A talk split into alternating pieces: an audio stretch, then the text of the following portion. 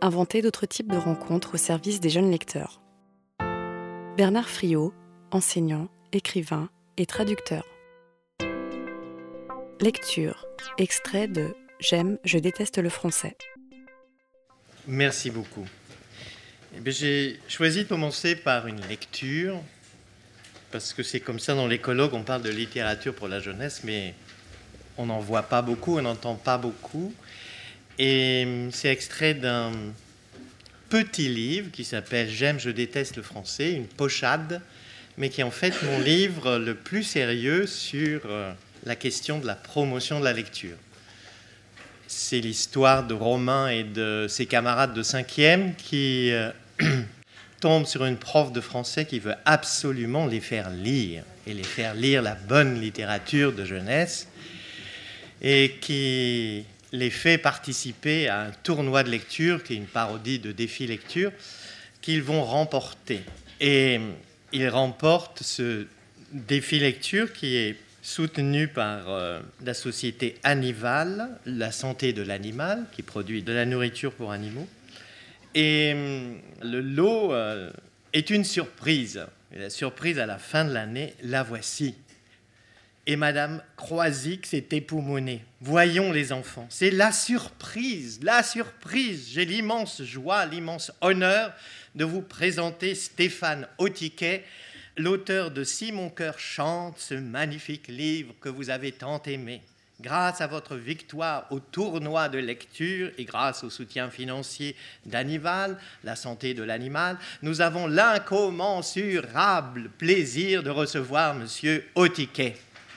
Elle a fait une pause pour nous permettre d'exprimer notre enthousiasme débordant, mais n'a recueilli que quelques oh, oh, ben ça alors, désabusé. Monsieur Otiquet a accepté gentiment de venir en invité surprise, bien que d'ordinaire, une rencontre avec un écrivain se prépare longtemps à l'avance. Comme vous connaissez son livre dans les moindres détails, je suis sûr que vous aurez de nombreuses questions spontanées à lui poser. Monsieur Autiquet nous a regardés avec un petit sourire satisfait. La première question est toujours la plus difficile, je sais, mais n'ayez pas. Pourquoi vous écrivez des livres? l'a interrompu Théo sans même lever le doigt. C'est pas juste. Pas juste? Et pourquoi? a bredouillé l'écrivain. Bah parce qu'après on nous force à les lire, c'est indigné Théo, et à faire des fiches de lecture. Je a tenté de répondre Stéphane Autiquet, mais il a été aussitôt bombardé de questions. Et pourquoi votre livre est si gros, Camilla? Vous pourriez pas écrire des histoires avec du suspense, Coralie?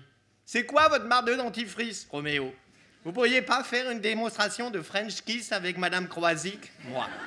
Pas sûr qu'elle ait entendu ma question dans le brouhaha général. En tout cas, il n'y a pas répondu, pas plus qu'aux autres.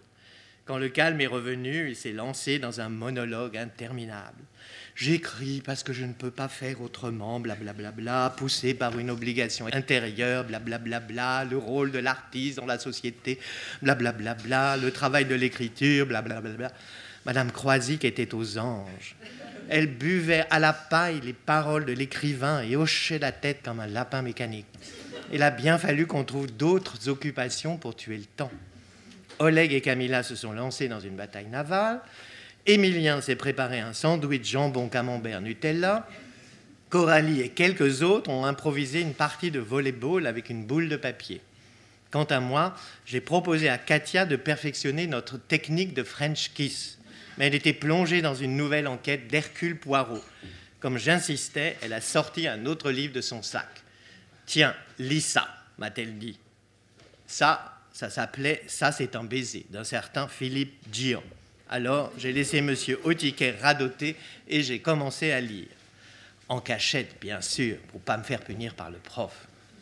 Ok, je sais, mon histoire ne termine pas vraiment. Mais je peux pas raconter la suite de la rencontre avec l'écrivain. J'ai pas assisté. J'étais ailleurs, dans mon bouquin. Très bien. C'était aussi la vie de Katia quand je lui ai prouvé mes progrès en French Kiss.